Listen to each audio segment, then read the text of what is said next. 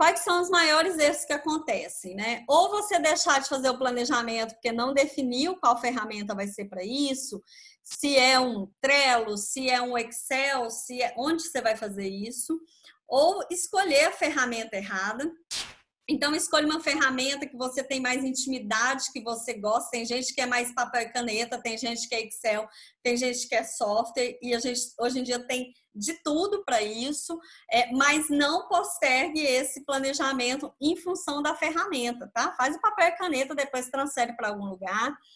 É, outro erro é achar que planejamento só deve ser feito neste ano. Não, gente. Você pode fazer em qualquer momento. Eu posso definir o de hoje até o final do ano, eu posso fazer um planejamento do hoje até julho do ano que vem, não tem problema nenhum. Você que define isso mesmo, mesmo. Outro erro, não envolver todo mundo. Se você tem equipe, você tem que envolver todo mundo. Não adianta depois chegar e falar assim, fulano não cumpriu a meta. Ah, que meta? Não estou sabendo. O que está que, que tá incluso nessa meta? Quais são os fatores? Né? Então, envolve todo mundo da sua empresa nisso não definir responsabilidade de cada meta ou ação. Mesma coisa, fulano, é, você não cumpriu a meta. Opa, eu não sabia que eu era o dono dessa meta. Como que eu estou sendo cobrado por isso? Então, se você tem equipe, envolva todo mundo e fale, olha, cumprimento, acompanhamento dessa meta é sua responsabilidade.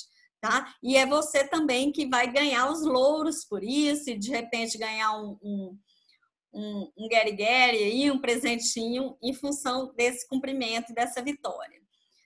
Outro erro, não definir indicadores, sabe? Eu faço meu planejamento e ele fica lá no papel, eu não sei o que acompanhar, né? Como que eu vou medir se eu estou cumprindo essas metas ou não? E aí são as metas para esses indicadores, né? Ah, eu quero lucro, beleza. Quantos por cento é essa lucratividade? Não, eu quero aumentar minhas vendas, e quantos por cento? Então, quando você faz a Smart, você consegue enxergar tudo isso, né? Você tem uma meta mensurável para ser acompanhada e, e consegue identificar se isso está acontecendo ou não. E esse é o outro erro, não acompanhar, colocar na gaveta. A gente já falou sobre isso. O outro erro e último erro que eu acho o pior é como eu lá em Angola, se eu tivesse desistido porque eu não estava cumprindo a minha meta, ah, então eu vou chutar o balde e não vou juntar mais dinheiro. Não. É...